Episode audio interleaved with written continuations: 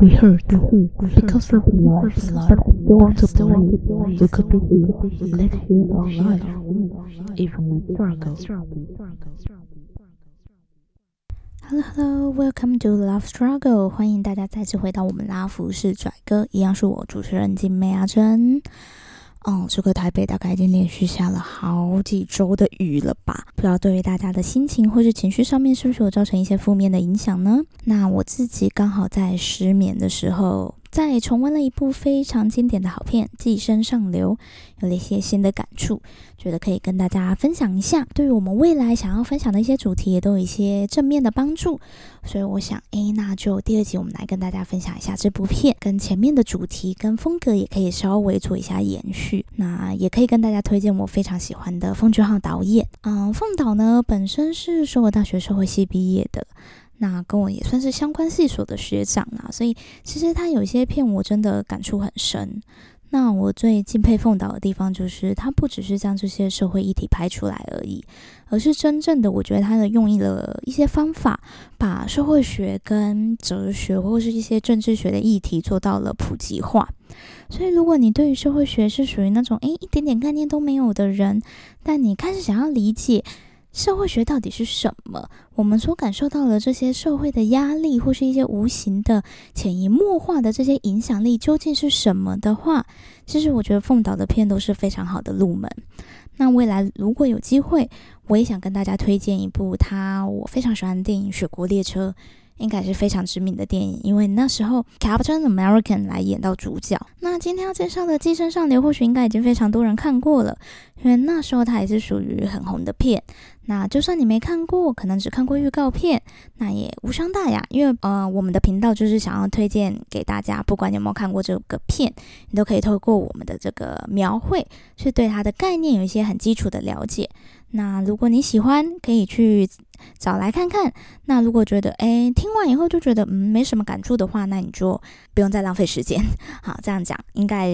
不知道这样讲对不对啦？那其实这部片也是其实可以很简单的去形容它啦，就是用社会底层跟社会顶层这两个最两极的他们这两个家庭，一个是顶层的。家庭仆家，一个是底层，就是最下面那一层的亲家，呃，在生活风格或者是在思考模式上面的一些呼应。那我其实觉得，与其说我要跟大家介绍这部片，不如说我更多的是想要跟大家分享，我有一些跟网络上，如果你去搜寻这部片的影评，一些截然不同的一些想法跟概念。那同样的，我们也是用一些剧情的描绘去讨论，那也去截取一些我觉得很有意义的一些名言佳句，去让大家对整个剧情有一些比较概略的想象跟概念。最前面呢，其实你可以看到，就是算是这一部片，我真的这部片优秀的地方就是谁都很重要，谁都不会是特定的主角。那里面的一个金家的大儿子金基宇，你可以看到他透过学长的介绍，算是用一点话术跟骗术进到了这个有钱人的家里面。他也透过同样的方式，把他的妹妹、还有妈妈、还有他的这个爸爸，一步一步的去带入了这个有钱人的家里面。那其实很多里面的几个场景的描绘，都可以让你看得出来，这个金家跟蒲家他们格格不入，或是完全。相反的那种生活的环境，但其实你也可以看得出来，凤岛他想要表现出来的这种有一点反差的幽默感，那也会让你有的时候会。有点恐惧，因为你或许可以在某些人的身上看到你自己或是周围人的一些影子，特别是其中有一幕，就是这个金基宇要把他的父亲带到这个有钱人家里面的时候，他是要让他去应征司机这个角色。个宋康昊演的这个金家男主人，就是金基宇的父亲，他要去应征的时候，他非常拘谨的坐在玻璃窗外面。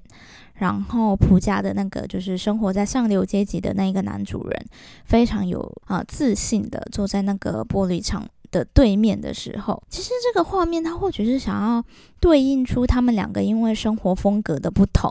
所以他们在身体语言上面展现来差异，一个是很拘谨、很自卑的，一个是很外放、很有自信的。其实，在这边我突然就会想到我最近在看的一本书。就是之前在台湾也很红的《正义一场思辨之旅》，在 YouTube 上面算是一个公开的哈佛大学的课程的教授 Michael Sandel 的一本新书，在二零二零年九月二十号才出版的。所以因为是原文书，所以我还没有机会跟大家分享。那等到我把它全部看完的话，我一定要跟大家分享这部书，因为它会去推翻我们对于。成功对我们现在所拥有或是所没拥有的这一切去做一些新的定义。那其中我觉得应该算是可能网络上的经典名言了，就是金家的这个男主人，他很有感触的说：“啊，这一家人真是善良啊！要不是有他们，我们怎么可能在这边吃喝玩乐？”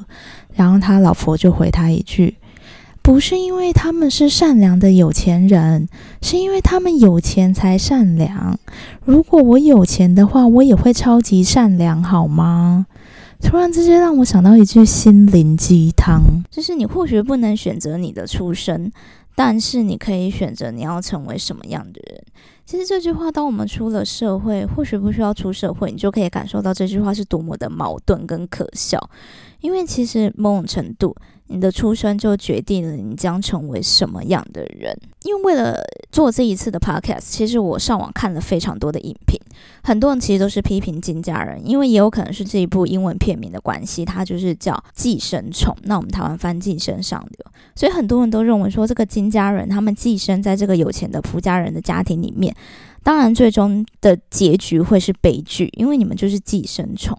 可是，其实我觉得，这他们所付出的，其实也是一种努力啊。我们也都是为了我们自己的生活。讲难听一点，我们不是也都在不择手手段的努力着吗？所以，其实你可以，如果我们真的呃真的有看过这部片的人，其实你可以看得出来，这个金家男主人男主人宋康昊所演的这个角色，他是非常善良的。他会去关心说那些被他取代工作的人怎么样了，那个生活在地下室的那些人怎么样？就是其实你可以看得出来，凤岛他其实是想要营造出来的一种概念，就是说他们善不善良，其实跟他们有不有钱没有关系。其实大家都只是为了生活不得已而已。反而是里面有一些可能，或许有些人觉得，诶，这不是很重要的台词啊。可是我自己会觉得啊，听到这几句话，我就觉得。让我觉得不寒而栗。当这个生活在上流阶级的这个仆家人啊，他们在跟他们就是地位在经济跟社会地位上面比他们低的这些人讲话的时候，好像是很有礼貌的。可是那个态度，就里面有一幕，就是这个他的那个男主人去描绘说。嗯，我觉得金司机蛮好的，就是我觉得我的工，我的司机只要有一点，就是不要跨越那条线就可以了。他有时候好像要跨越又没有跨越，还不错啦。可是怎么讲呢？他身上有一种味道，像是一种萝卜干放久的味道，就像是我偶尔搭地铁会闻到的那种味道。然后他老婆就跟他说：“哦，我太久没搭地铁了，我不知道，我忘记了。”这个味道所代表的是什么？我自己想象，这个味道所代表的就是阶级，就是这个男主人他所想要表达，就是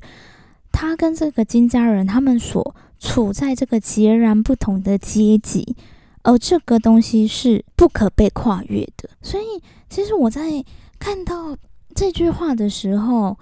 嗯，同时，这个宋康昊演的角色，他也听到这句话。凤岛或许是想要表达出一种很心酸的感觉，可是我自己深深的思考，我们究竟是处在这个社会上面的哪一个阶级呢？就是我们在可能不管是新闻媒体或是杂志啊、书上，都会有一些什么小资、什么赚大钱的方法，嗯，告诉我们什么样的人算是成功的典范。可是有时候我都会。去想说，难道我真的没有这些人努力吗？就是难道真的是我真的是错失了某些契机吗？所以我真的就跟这些金家人一样，我就真的只是因为投机取巧，所以我跟这些人在不同的阶级上面吗？很多时候，应该说，我最近一直在思考的问题就是这样，就是其实有很多人没有跟我们讲，其实有很。多外在的因素，或是外在的环境，它是 beyond our control，是超越我们的控制的。而我们要学会的就是不要把每一件错误或是每一件不如意的事情都认为是我们自己的问题。所以，其实当这个仆家就是上流阶级的人讲出这句话的时候，其实我觉得我也替金家人感到就是很心酸啦。就是真的是不同社会阶级，可是我自己反思到我自己，如果就用电影里面讲的话，我自己散发出来的是什么味道呢？那里面有一个很重要的环节，就是这一栋非常设计的非常漂亮的建筑物里面，有一个是连这个设计师他不愿意承认，很隐晦的、很黑暗的，为了躲避这个北韩的一些攻击所建造的这一个地下室，很有趣，也让人家觉得，呃，怎么会发生这种事情？就是这个地下室里面住着一个人，他是原本帮佣的老公，那他因为在外面。开了，就是之前，这是应该是我后来上网搜寻影评才知道，就是台湾的那个古早味蛋糕。如果你去淡水或是各大的那种夜市，其实都夜市或是菜市场都可以看到。它其实之前在韩国红过一阵子，那很多人就像我们那时候的台湾的葡式蛋挞或是红茶冰一样，甚至是最近期的那个抓娃娃机一样。很多人一窝蜂的去开设这个店，然后最后就是你也懂，就是市场太多了，那需求跟不上就倒闭。这个原本帮佣的老公就因为这样欠下了非常多的高利贷，要避这个灾祸、这个债务，所以他就躲到了这个地下室里面。那里面其实有几句话都是在描绘这个地下室的。诶，我一口气的跟大家讲，那大家可能会有一个更明确的。概念就是生活在这个地下室的这个原本帮佣的老公，他就说：“我甚至觉得我就在这里生活的，我是在这里跟文光，就是这个帮佣结婚的。那后来呢，也因为一些原因，这个金家的男主人他也住到了这个地下室里面。那他也说出了很类似的话，就是当我生活在这里的时候。”一切都变得好模糊哦。这个其实很后面的时候，你会听到这个宋康昊所演这个角色说的这句话。前面一整部片你都完整的看完，说你也可以看到，他前面其实有质问这个原本生活在这里欠大量债务的人说：“你对未来都没有任何计划吧？你有想过你未来要干嘛吗？”那个住在这个地下室的男主人就对他大吼说。韩国现在有多少人生活在地下室里面呢？还不包含那些生活在半地下室的人。这个生活在半地下室的人就是金家人啊，他们就是因为贫困，所以生活在半地下室。那回应到我自己的生活，就是我是一个从南部上来台北的呃小孩。那我生活在什么样的环境里面？其实我真的很有感触。之前在网络上有一个梗图，就是因为 X Park 这个在桃园的一个水族馆，我相信可能台湾的人都略有耳闻。那有很多人都说，哦，里面的鱼很可怜，因为他们生活在一个很小的环境里面。因为其实海洋就是这种咸水鱼，它应该要生活在很大的空间里面的。那不应该被饲养在水族馆里面。然后网络上就有一个梗图，就说：如果我要看生活在又小又挤又昂贵地方的人，我不会花钱去 X Park，我会去台北找我的朋友。就是有时候我们会在网络上看到一些讥讽这个社会的梗图在，但是其实我们笑一笑以后，觉得很心酸的原因是，最好笑的喜剧，最悲伤的悲剧。其实都藏在我们最真实的生活跟人生当中。我觉得这是让我觉得凤岛的导演为什么让我很有感触的原因。其实它里面后来这部片其实是一个悲剧，就是这个金家人少了一个人。那它里面也在描绘了很多，就是基廷跟这个家庭里面有一些不一样的地方，就是。当这个仆家人，就是上流阶级的这一家人出去露营的时候，反正金家人就趁着这个机会去霸占了这个家庭嘛，对不对？就是啊，趁主人不在，我要大喝他们酒，大吃他们的好东西。然后那个我们刚刚讲到那个金基宇，就是一步一步把自己家里人带进这个有钱人家里面。这个大儿子就说：“诶，我觉得基廷真的特别适合这里，他刚刚在泡澡的时候，简直就像住在这里的人一样。”那如果有看到非常前面的地方的时候，就是可能现在大家这个也是我后来在网上找影片的时候才知道，就是其实在九零年代的时候，韩国为了消除一些像传染病啊，或者一些像我们现在这么登革热这一种，它会大量的喷洒那种消毒液。那其实，在那个年代，大家对于漂白水对人的支气管是有害，还没有这种概念，所以其实大家都无所谓的这样闻着。那特别是这些社会底层的人，他们生活在地下室或是半地下室，当这些卫生官员对呃地面喷洒这些药剂的时候，其实他们是呼吸道最多的。那我们也可以看得出来，基廷是这个家庭里面咳嗽最严重的人。其实他某种程度在各个不同的环节，就是凤岛在各个不同的环节，其实他都表现出来基廷跟这个家庭格格不入的那一幕。其实很多时候我们都会有一种觉得我好像不属于这里，就像基宇他跟他那个家教学生他说的那一句话。都会啊，你觉得我跟这里搭吗？其实我觉得这是一件很有趣的事情，就是这好几百年来，我们都一直企图去营造一种我们大家都平等。You do you worth it？应该说 you get you worth it，就是你做了这个努力。你就值得得到你所获得的这些东西，因为这就是你努力所得来的。我们不断的想要逃离贵族，甚至是印度一直被为人诟病的种姓制度，可是其实我们还是，这好像是人类的一种劣根性。我们好像一定要被分类，我们好像一定要被。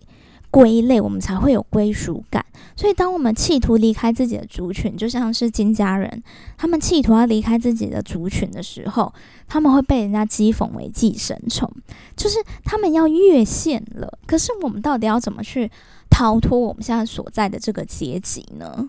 因为我之前在顶大念书，顶大有一篇非常有名的文章，就是在顶大里面的人。有多少人来自台北的大安区、文山区？那他们之间，他们背后的父母的年收入是多少？那我就刚好就是跟这个研究最不相关的那一群 outlander。所以我在顶大念书的那一段期间，我感受到很强大的一种疏离感。不管我们多么积极的想要逃离，不管我们做多少的努力，想要离开自己原本所处的那个环境。好像反而是一种错误的事情。我们好像越过了某种这个社会我们所看不见的那种 hierarchy，就是阶级。那它里面有一句话，其实短短的一句话，或许很多人不会注意到，不像刑警的刑警，不像医生的医生。可是我们究竟应该是什么样子？因为我们在前面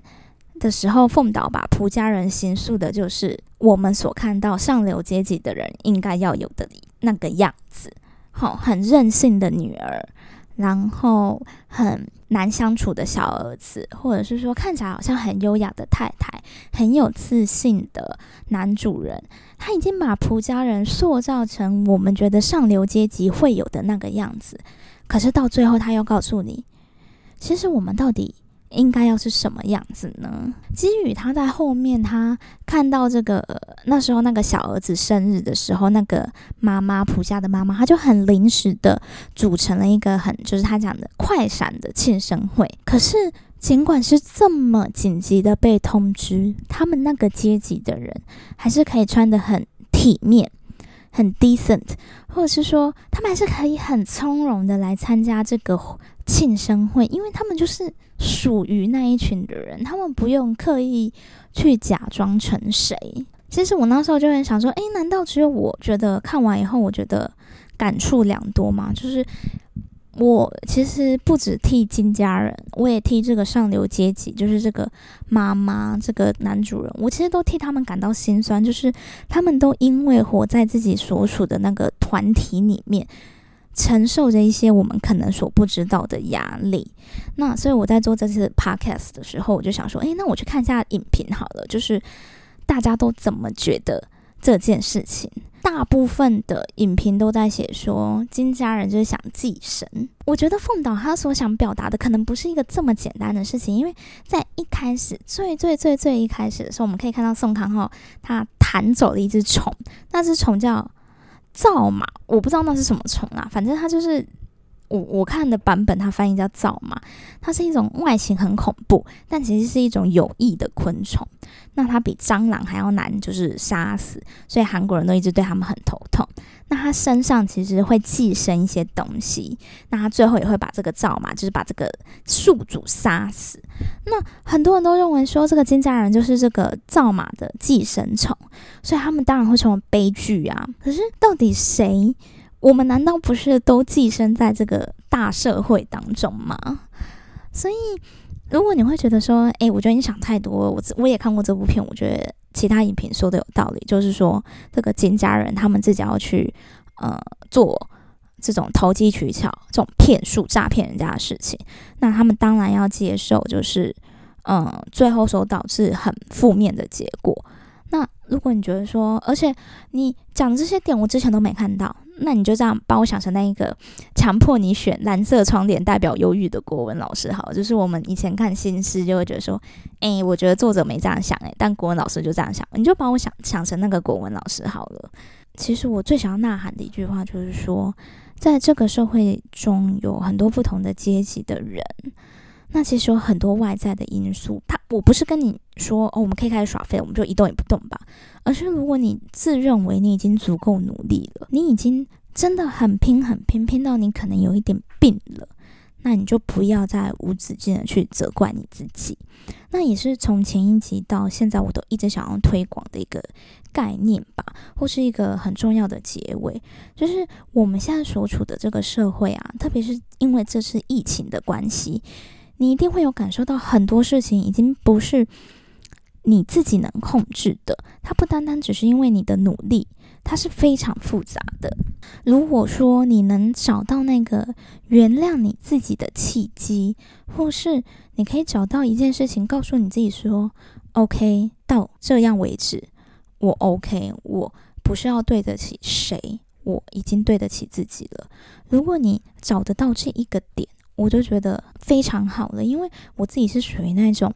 我不知道从何原谅起自己，我好像不允许自己去快乐。那我觉得在现在这个快速竞争的社会里面，很多人我们可能都有这个问题，就是我们不许允许自己放松，我们害怕输在起跑点，我们害怕在我们玩乐的这个当下，有很多人他已经取得了很好的社会成就，而我们还是一事无成。我觉得或许会有很多人有这样子的想法，其实就像机遇他在后面想到的，我只想立下一个很简单的目标啊，跟计划，我就是要赚钱，我要把这栋房子再买下来，什么什么的。你或许会觉得说，天哪，这个人真的是很嗯天真，就是爱做梦、投机取巧，跟以前一样都没有改变什么，你最后一定还是会悲剧什么的。可是其实这不就像是我们吗？其实我们也都只是想要达到一个很简单的结果，可是。就像凤岛最后所想要表达的，或许我们都在追求一个虚幻的那个梦想。可是，如果你在追求这个梦想的过程中，你已经非常非常疲倦了，我们都非常累了。其实，一点点的休息，它真的不会让你的人生瞬间毁掉。这就是我从前面道佛普拉斯到现在，我一直想讲的。就是或许我们都不是这么底层的人，或许你我们都没有惨到生活在地下室，或者像我之前讲的像大佛普拉斯一样生活在什么货柜屋或是无家可去，我们都不是这么惨的人。可是我们都可以从这些人的身上综合的看到一些影子，这就是凤岛最强的地方。今天这一集差不多就是。讲到这边，其实我已经讲了非常多。就像我讲的，看完凤岛的片，我真的太多想讲的。我觉得我很有感触，就是有的时候我们会觉得社会议题离我们自己好远好远，可是其实我们就生活在社会当中啊，它怎么会离我们好远好远呢？那今天就大概到这边。那。时间真的是用完了，很抱歉，台通人和 A 原本还是想要找你来讲一些有趣的事情，可是你知道我们的频道就是有点无聊，然后时间又用完了，所以就 sorry 啦，谢谢大家。